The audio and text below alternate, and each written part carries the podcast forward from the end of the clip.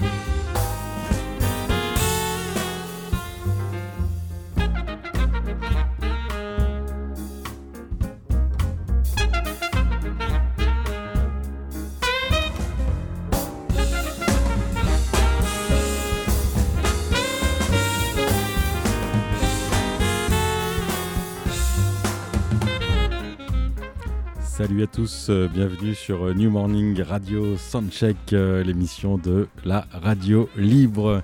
Je suis ravi de vous retrouver au micro après quelques mois d'absence et quelques mois de travaux ici. Le New Morning est tout new, c'est un new New Morning.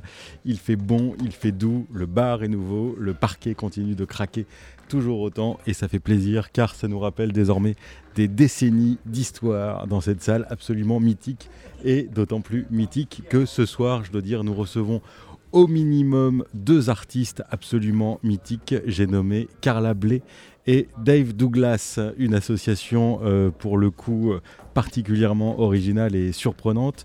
Les deux musiciens qui ne sont pas tout à fait issus de la même génération sont néanmoins issus du même genre de scène musicale, à savoir les musiques totalement improvisées complètement free, les musiques free, les musiques post-free même, post-bebop, post-hard-bop, hard-bop, euh, post-free jazz. Bref, on est là dans un univers euh, absolument new, comme euh, la salle qui les accueille ce soir. Et je dois dire que après avoir profité de quelques balances, non seulement ça va, ça va groover, mais ça va groover dans des genres très différents. On peut imaginer que ça va aller se balader du côté des tropiques, mais que ça va jouer également du blues et du rock and roll. Et avant de les recevoir, je tenais quand même à rendre un hommage qui devrait vous surprendre, mais néanmoins, si vous lisez la presse, vous n'êtes pas sans savoir que Malcolm Young est décédé ce samedi. Malcolm Young, c'est l'un des frères Young. Il meurt quelques, il meurt quelques euh, semaines après son grand frère George Young. Euh, qui euh, était le producteur du groupe mythique ACDC, SD, SDS comme certains le disent, alternative courante, direct courante. C'est une grande perte pour le monde de la musique. Je ne sais pas si en tant qu'amateur de jazz, vous avez beaucoup écouté ACDC, néanmoins ACDC c'était quand même l'essence même du blues électrique d'un blues blanc, d'un blues sauvage, d'un blues qui nous a conduit euh, jusqu'en enfer, d'un blues qui confondait le paradis et l'enfer. Euh, euh, c'est un monde, c'est un univers, c'est comme le disait l'un de mes amis, toujours la même chanson, mais c'est toujours la meilleure chanson du monde. Euh, et je dois dire que la disparition de Malcolm et avec lui certainement la fin de l'histoire de ce groupe absolument mythique. C'est une page de plusieurs décennies d'une histoire absolument essentielle du rock euh, qui s'éteint. Et j'ai choisi pour rendre cet hommage un morceau qui est peut-être pas leur plus connu, mais qui, à mon avis, est le plus intense. Ça s'appelle Riff Raff.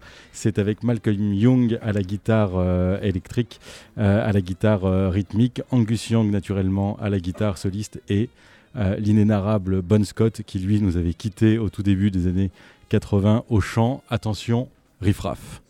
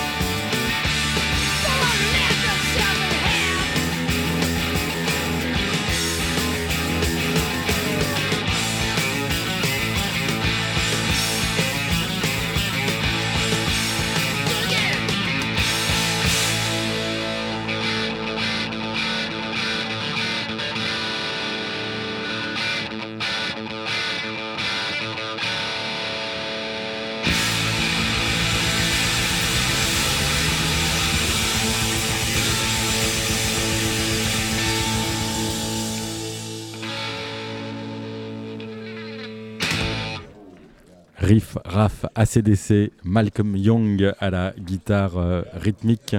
Euh, lorsqu'on interviewait euh, Angus Young, je ne sais plus qui, je ne sais plus quoi, je ne sais plus quand, toujours est-il que lors d'une interview, on avait demandé à Angus Young ce que ça lui faisait d'être parfois considéré comme le plus grand guitariste de rock du monde. il avait coutume de répondre. il n'est pas dit que je sois le meilleur guitariste de rock du monde. Il n'est même pas dit que je sois le meilleur guitariste de rock au sein du groupe ACDC. Autrement dit, son frère, qui était une présence nettement plus discrète, généralement planquée euh, à côté de la batterie, et tous ceux qui les ont vus en concert savent que la partie jardin était celle de Malcolm, euh, malgré le fait qu'effectivement il ait pu être relativement euh, discret, c'était quand même lui l'une des deux, trois têtes pensantes de ces architectures euh, imparables de rock and roll, l'un de ces l'un de ces artisans du silence, puisque finalement l'une des grandes forces d'ACDC, c'est d'avoir très judicieusement dosé les silences entre deux riffs, deux riffs généralement faits de sang, de sueur et de muqueuses imbibées de bière. Bref, Malcolm Young, euh, rest in peace, rest in hell. Tu vas bien nous manquer. Mais revenons à nos moutons, chers auditeurs du New Morning, puisque ce soir, comme j'ai eu la joie de vous l'indiquer, nous recevons Carla Blé et Dave Douglas, euh, deux figures majeures des musiques euh, improvisées. Euh, Carla qui ce soir sera au piano, mais qu'on a connu également comme organiste et surtout comme très grande compositrice et arrangeuse au destin absolument incroyable, qui vendait des cigarettes à l'âge de 17 ans dans New York après avoir quitté sa Californie natale et qui a rencontré Paul Blé, euh, lui-même euh, pianiste, avec lequel elle, euh, bah, qu'elle a épousé, dont elle a gardé le nom après leur divorce et avec lequel elle a beaucoup travaillé, lui-même ayant conservé après leur séparation de nombreux morceaux qu'elle avait composés et elle-même de nombreux morceaux que lui avait composés. Bref, c'est ce qu'on appelle une association de bienfaiteurs rapport au jazz et Dave Douglas, pour le coup, qui m'émeut étonnamment et dont vous pouvez à l'instant entendre la trompette. Il vient de se produire quelque chose d'assez étrange. Après un long moment de balance, le groupe vient de quitter la salle, très certainement pour aller dîner, mais Dave Douglas, qui visiblement avait du retard, fait sa balance seul. Et je dois dire que de vivre ce petit moment de balance en solo avec Dave Douglas, euh, son béret sur la tête, enfin sa casquette et euh, les quelques notes de trompette qu'il va nous offrir.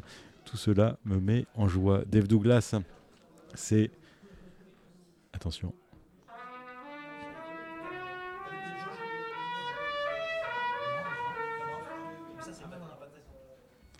Dave Douglas, c'est ça, mais Dave Douglas, c'est beaucoup plus aussi. Euh, Dave Douglas, les amateurs de jazz euh, new-yorkais notamment, le connaissent pour avoir été euh, aux côtés de John Zorn dans le quartet Masada. Euh, Masada qui a été une, véritable révolution euh, pour tous les amateurs de, new music, de free music au tout début, à la fin des années 80, au début des années 90. Masada Quartet mené par le saxophoniste John Zorn. Euh, Dave Douglas était à la batterie, Greg Cohen était à la basse et Joey Baron euh, était à la batterie. Donc j'ai dû me planter sur l'un. Non, si John Zorn n'était pas à la batterie, John Zorn était au saxophone. Bref, John Zorn saxophone, Dave Douglas trompette, Joey Baron batterie et Greg Douglas, euh, Greg Cohen, si je les comprends tous, ça va pas le faire, était à la basse. et je dois dire que ça jouait fort, ça jouait vite, ça jouait trop bien, ça a déstructuré complètement encore plus les morceaux que ne pouvait le faire Ornette Coleman. C'était à la fois très inspiré d'Ornette Coleman et très inspiré euh, des euh, musiques juives ancestrales que John Zorn euh, réarrangeait à sa sauce. la dernière fois, moi-même, que j'ai eu la chance de voir Dave Douglas, c'était l'année dernière sur la scène d'un festival de banlieue, de son d'hiver, pardon, avec un trio absolument génial. Il était accompagné de Marc Ribot à la guitare et de Suzy Ibarra euh, à la batterie. Euh, et je dois dire que c'était vraiment euh, du velours pour les yeux et du caviar pour les oreilles. Je vous propose d'écouter D'ailleurs, un extrait de ce trio absolument génial qu'il menait. L'idée était d'interpréter, de, comment dire, l'idée pour Dave Douglas avait été de composer des thèmes extrêmement simples, 12 pour être précis, autant de thèmes qu'il y avait de mois dans l'année. Euh, et comme nous sommes en novembre, je vous suggère d'écouter le thème qui s'appelait euh, Novembre, histoire de vous donner un peu, euh, bah voilà, quelque chose de l'air du temps, l'air du mois de novembre, cet automne qui va pas tarder à se transformer en hiver par Dave Douglas, Marc Ribot et Suzy Ibarra.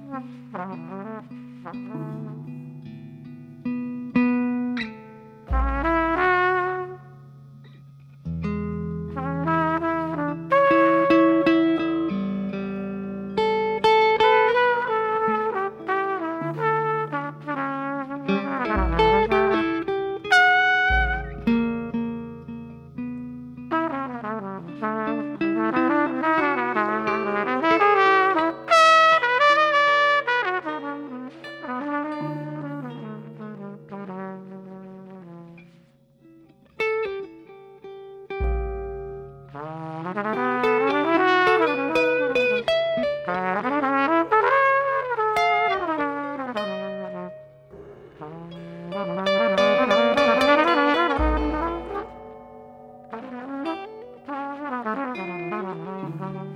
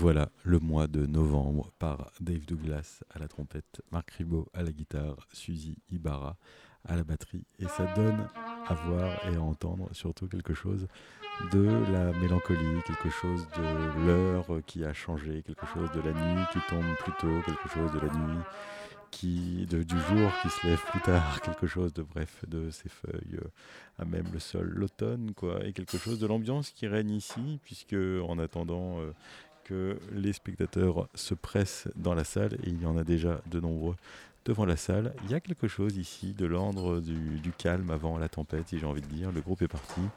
Euh, Dave Douglas est seul à faire sa balance. Il a l'air euh, un tout petit peu exigeant, j'ai envie de dire, et en même temps faire une balance sans ses copains musiciens. C'est un exercice. S'il lui faut, dans les retours, plus de batterie, plus de piano, on ne le saura pas tout de suite. Heureusement que notre ingénieur du son, Nadir, est grave sur le coup. Je dois dire que je l'ai rarement vu euh, euh, focaliser à ce point sur ce qui se joue euh, sur scène et au travers de, sa machine, euh, parce qu'il sait que euh, au moment où les musiciens commenceront à jouer, euh, il ne s'agira plus de s'amuser, mais bel et bien d'être au max vraiment de sa concentration. Le voilà qui me saute dessus. Bref, comme je vous le disais, c'est une ambiance un peu mélancolique et en même temps nouvelle dans ce lieu nouveau. Voilà.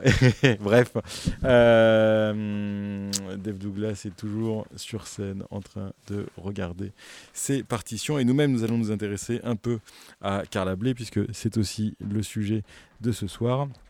Carla Bley qui, euh, parmi euh, les, euh, les, les, centaines de dizaines de je ne sais combien de compositions et de et d'arrangements, a notamment composé, j'ai envie de dire, ce morceau que j'aime beaucoup, euh, qui s'appelle Aida Lupino. Pour ceux qui ne le savent pas, Aida Lupino était une star euh, du cinéma hollywoodien des années 40, mais il arrivait que sur les différents tournages, euh, notamment ceux avec Humphrey Bogart dirigé par Raoul Walsh, elle s'ennuya de temps en temps et qu'elle considère que finalement c'était derrière la caméra que sa place était et elle fut la première femme réalisatrice euh, d'Hollywood et euh, une figure féminine absolument euh, essentielle pour l'histoire du cinéma, pour avoir été donc la première femme réalisatrice et notamment la première femme réalisatrice à avoir réalisé un film noir. Ça datait de la fin des années 40, ça s'appelait le convoi de la peur, c'était avec Edmond O'Brien, qu'on a gentiment oublié aujourd'hui, mais qui, à son époque, était une méga star et surtout un très très grand acteur. Et vous allez voir euh, ce que nous en dit Carla Bley dans ce morceau donc, qui s'appelle Ida Lupino, Aida Lupino. Euh, au piano, c'est Paul Bley. À la basse, c'est Gary Peacock. Au saxophone ténor, c'est John Gilmore. Et à la batterie, c'est Paul Mossian. Autant vous dire qu'on a là juste un quartet de tueurs. Música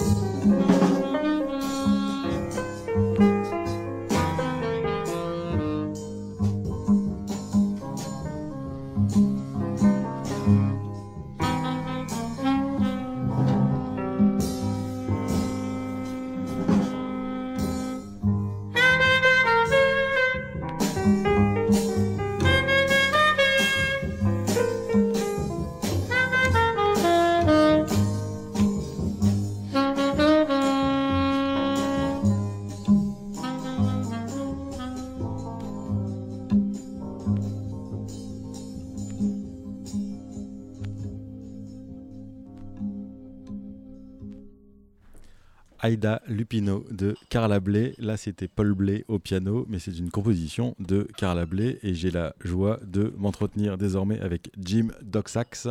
Bonsoir Jim. Bonsoir. Euh, vous êtes le batteur du groupe qui va jouer ce soir. C'est ça. Et vous m'annoncez que le premier morceau que vous jouez, c'est Aïda Lupino. Oui, Pourquoi? Parce que c'est une chanson magnifique et c'est un sens de Carla Bley qui est identifié avec elle. Alors, euh, on a choisi de commencer le, le show ce soir avec ça.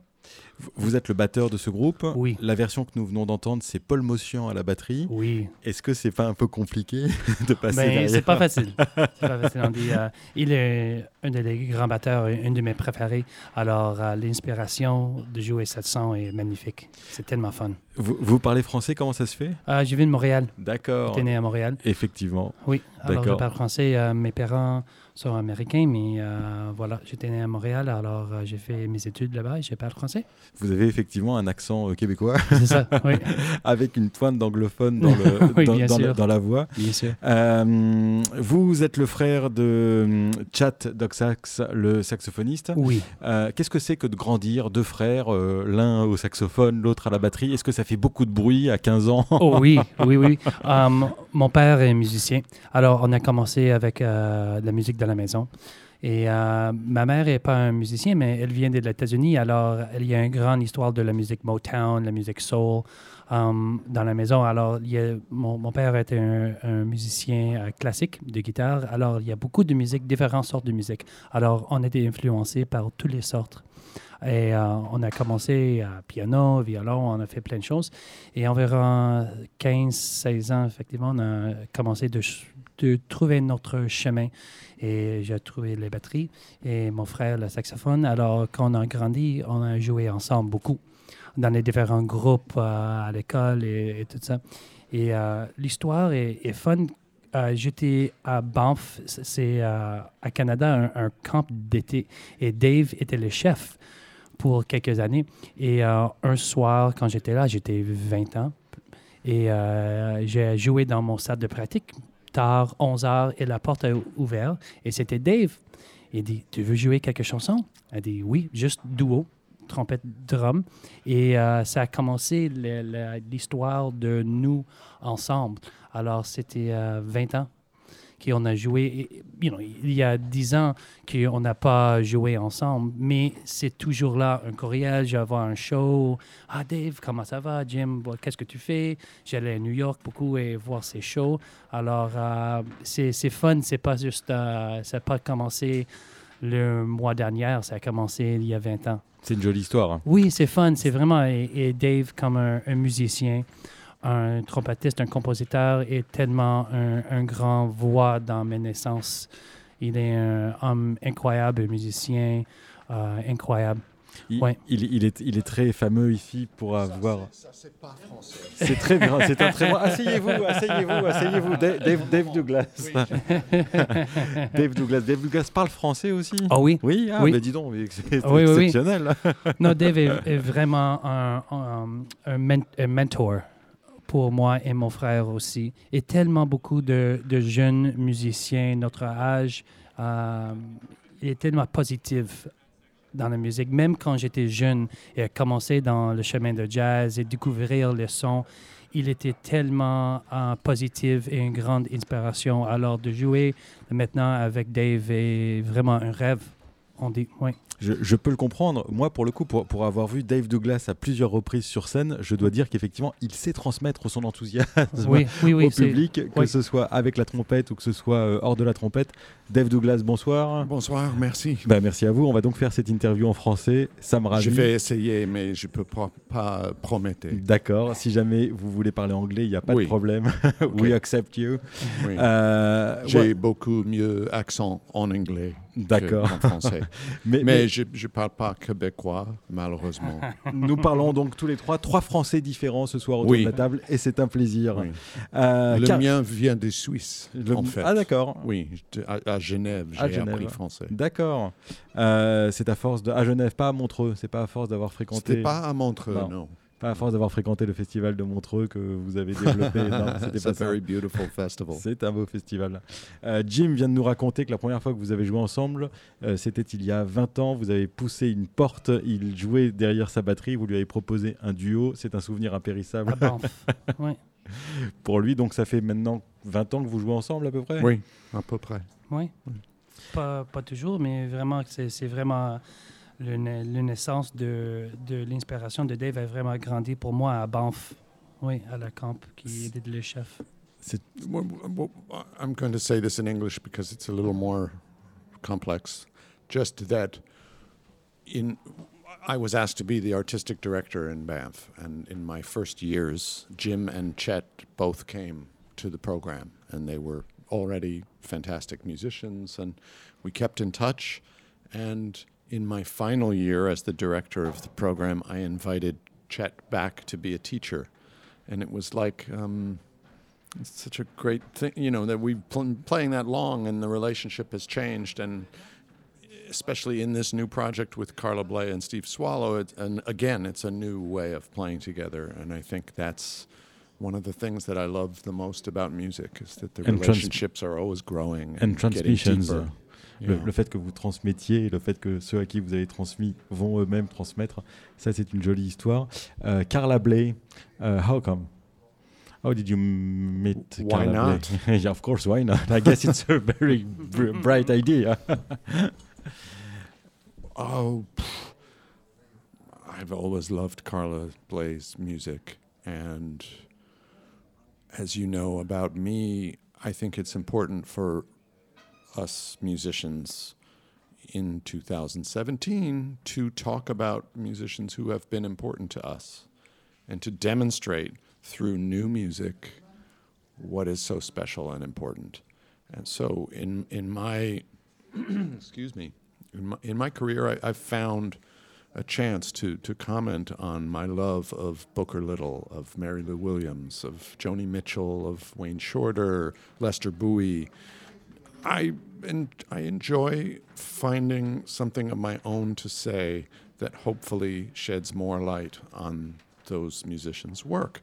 And in the case of Carla Bley, I, I would have never known how to go about it until I began playing with this band with Steve Swallow and Chet and Jim. And we did a project around Jimmy Jufrey. Uh, and then we were talking, okay, what, what's the next step? And then it just seemed like the logical thing, first of all, was to play Carla's music, which we did on this album, The New National Anthem. And then Carla heard the music and was interested. And we at first thought the project would be to play the music of hers that we arranged for the album. Um, but as soon as we started playing, we realized no, this has to be an entirely new concept. So she's written new things, and I wrote new things, and uh, Steve brought a new piece, and Chet has a new piece. And uh, I think that it, it wouldn't be the same if Carla was not such a flexible, aware, sensitive, listening musician who is always wanting to grow and find some new way to say, I love you. She's saying I love you. She's also saying Well, she wouldn't say it aloud Ah, to your okay. face, but Yeah, no, it's, no. un- it's in there somewhere. to the audience. Euh, comme le disait Barbara, ma plus belle histoire d'amour, c'est vous. Et c'est un peu aussi l'histoire de Carla Bley. Euh, elle, elle dit des mots d'amour, uh, but she's also saying uh, political things. Like Mhm. the Yeah. this album is a new national anthem.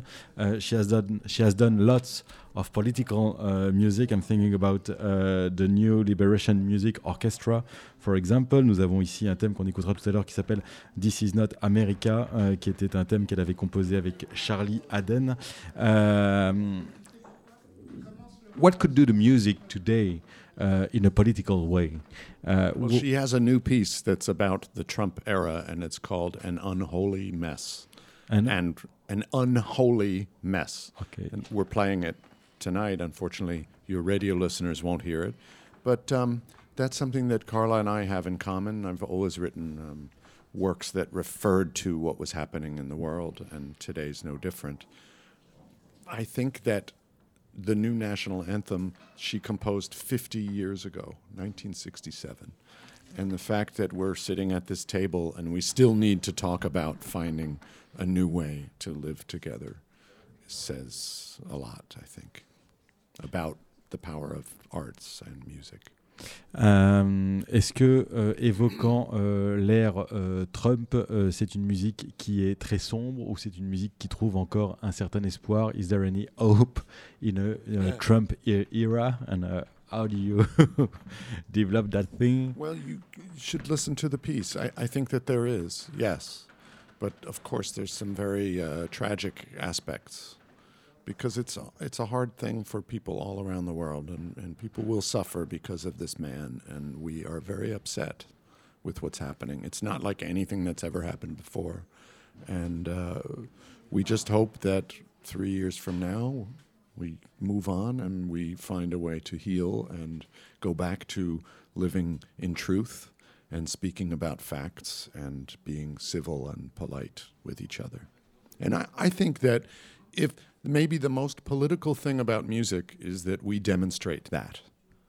That human beings can live together and work together and do something as a team, each person with their own different job to do, mm-hmm. but plugged in to the bigger picture of how to survive. De vivre en adéquation avec euh, nous-mêmes, de vivre tous ensemble, de vivre en adéquation avec les saisons aussi. Juste avant, just before you came to that mic, we were listening to November, which is a piece you did with Mark Ribot and Susie Ibarra about the months of uh, the year. I saw that concert last year and it was a blast to me. It was incredible. Uh, is there a new new project with these musicians? Uh, is there a new idea of uh, compositions about uh, seasons? About uh, Well, every year I, I make a suite of pieces to release once a month, and it goes to the subscribers of my label, Greenleaf Music, and uh, I I enjoy it very much. It's it's a new my the very beginning of my recording career. The first record I made was on a vinyl LP, and it was the very last of the vinyl LPs. The rest of my career producing music has always been on CD.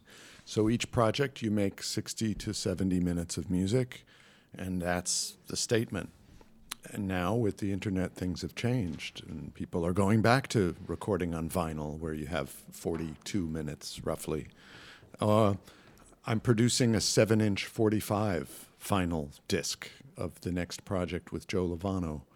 Um, recording 12 pieces to be released once a month is another opportunity where I think about how the music will be received, that you only get one piece at a time and you can listen and think and then you get the next one.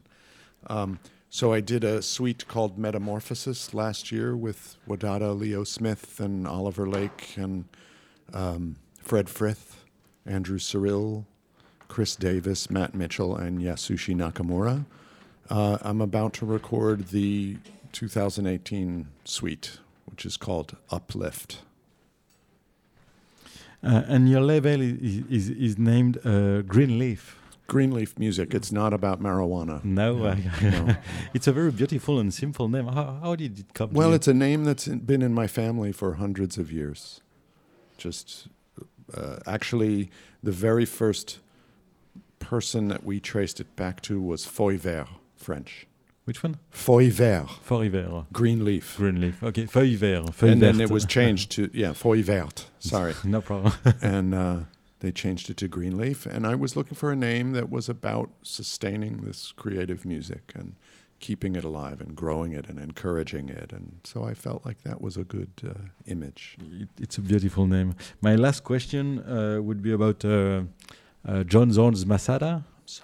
Sorry. No problem. We, we'll talk after. Jim, sh- you should ask him about Masada. Yeah, of no, course. it's beautiful to listen to you talk, and I, I think that uh, when you even when you're talking about the label and you're talking, it it really does um, follow a similar path of your creativity, and it's inspiring to listen to you talk about this stuff, and it's it all goes together. You know, the way you play, the way you write, the way you present music, who you present music with. Yeah, it's amazing. Je suis, uh, how do you say, humbled? Um, Humble. um, just- thank you. No, it's inspiring for, for young musicians to to hear that that it's very possible and it's alive and it's growing and Yeah, and creative music is more alive than ever. If anything, Mhm. this is a golden age. So we, those of us involved, we just have to serve the music and keep it going and keep new generations coming and keep telling the people who pioneered the way how much we love them and how important they are Mhm. to us. And uh, you know, this band tonight with Carla and Steve, you could look at it and say, "Oh, it's genera- different generations playing together." And quite honestly, we don't think about that at all. Mhm. It has Never. nothing to do with what we're doing. right. That uh, you know, there's this age difference, and I I don't think that for Carla and Steve, there's. I, I think we're all just when we begin to play, we're on a level level playing field, and we're just together exploring this music. Absolutely. I wanted to talk about Masada, but I'll ask the question to uh, Jim. Listening when you were listening to Dave Douglas before he was playing with Joey Barron on drums, Yes. was that also an inspiration Oh, for you? absolutely. for sure. You know, when you were talking before about Paul Motion's collaborations with Carla Bley, and then uh, Dave's playing his history of playing with Joey Barron, it's a huge influence on me. You know, the sounds and the textures and the directions and the improvisation is always there, and it's a, it's always growing and alive. And Joey, as, as a as a musician, it's always it's always evolving, and it's always you know the listening is there, and same maybe you know same tunes a few nights in a row will always be different. You know, because it's always he's always true. Finding new paths to go down and texturally and sonically, and that's amazing. It's amazing, you know, and and Yeah. it- it's, it's great. And Steve is the same way on the bass. You know, I I feel that, you know, I, I have them, you know, like a, a musician like Joey Barron and Steve Swallow, much under the same umbrella, that there are always, they're really incredible improvisers. Of course, he's, you know, an amazing writer and player and, but the improvisation is just incredible. When we played a few nights ago, um, it was just amazing to listen. You know, his solos are just beautiful and they're breathing and a true improviser, and that's very inspiring. and they go with the smile. Oh, Well, yeah, that's the thing. Joey is such a great player, but he's such a mean man. He's such a bad, bad person. I- I- I- je, je- je méfie toujours des gens qui ont un aussi joli sourire. Et c'est vrai que he's hmm. smiling sometimes, Oui, oui, maybe oui. like the devil. Yeah, ça. yeah.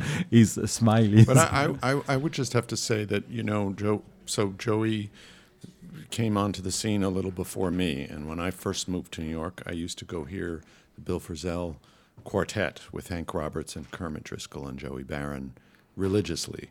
And I just loved that group, and then it became a trio, and it was a dream for me to get to play with Joey. And then when I eventually got the chance, you know, the, actually the first time I played with him was with Tim Byrne which we did a few gigs way long time ago. And then I invited him to play on my record uh, in our lifetime. And he was in my sextet for some years. And then we did oh, a couple of million gigs with John Zorn and Masada and Greg Cohen. And that's it's, the relationship has deepened over the years. And he's now he's in this band called Sound Prince that I co-lead with Joe Lovano, with Linda Mahon O and Lawrence Fields. And uh, that's it's a very very profound relationship, and I'm I'm so grateful to have that.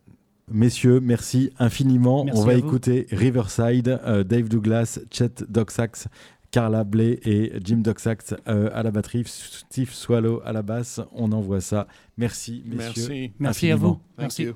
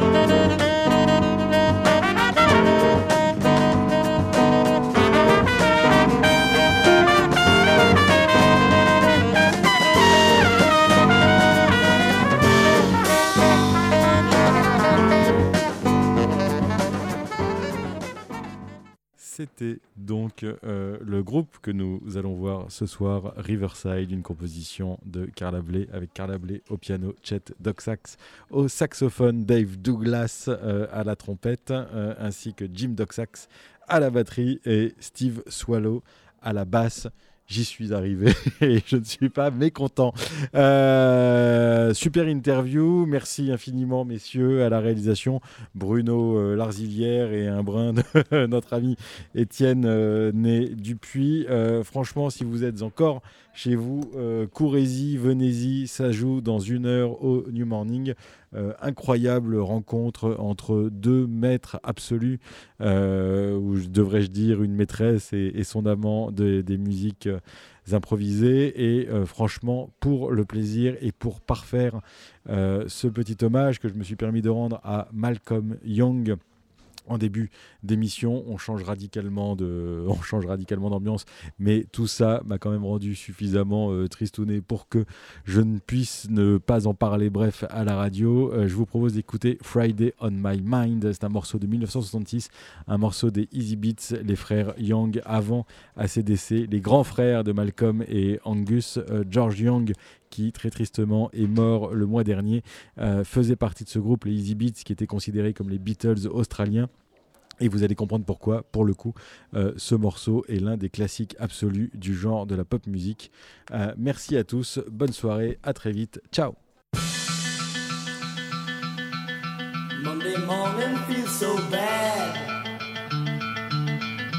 Everybody seems to. Coming Tuesday, I feel better. Even my old man looks good. Wednesday just don't go. Thursday goes too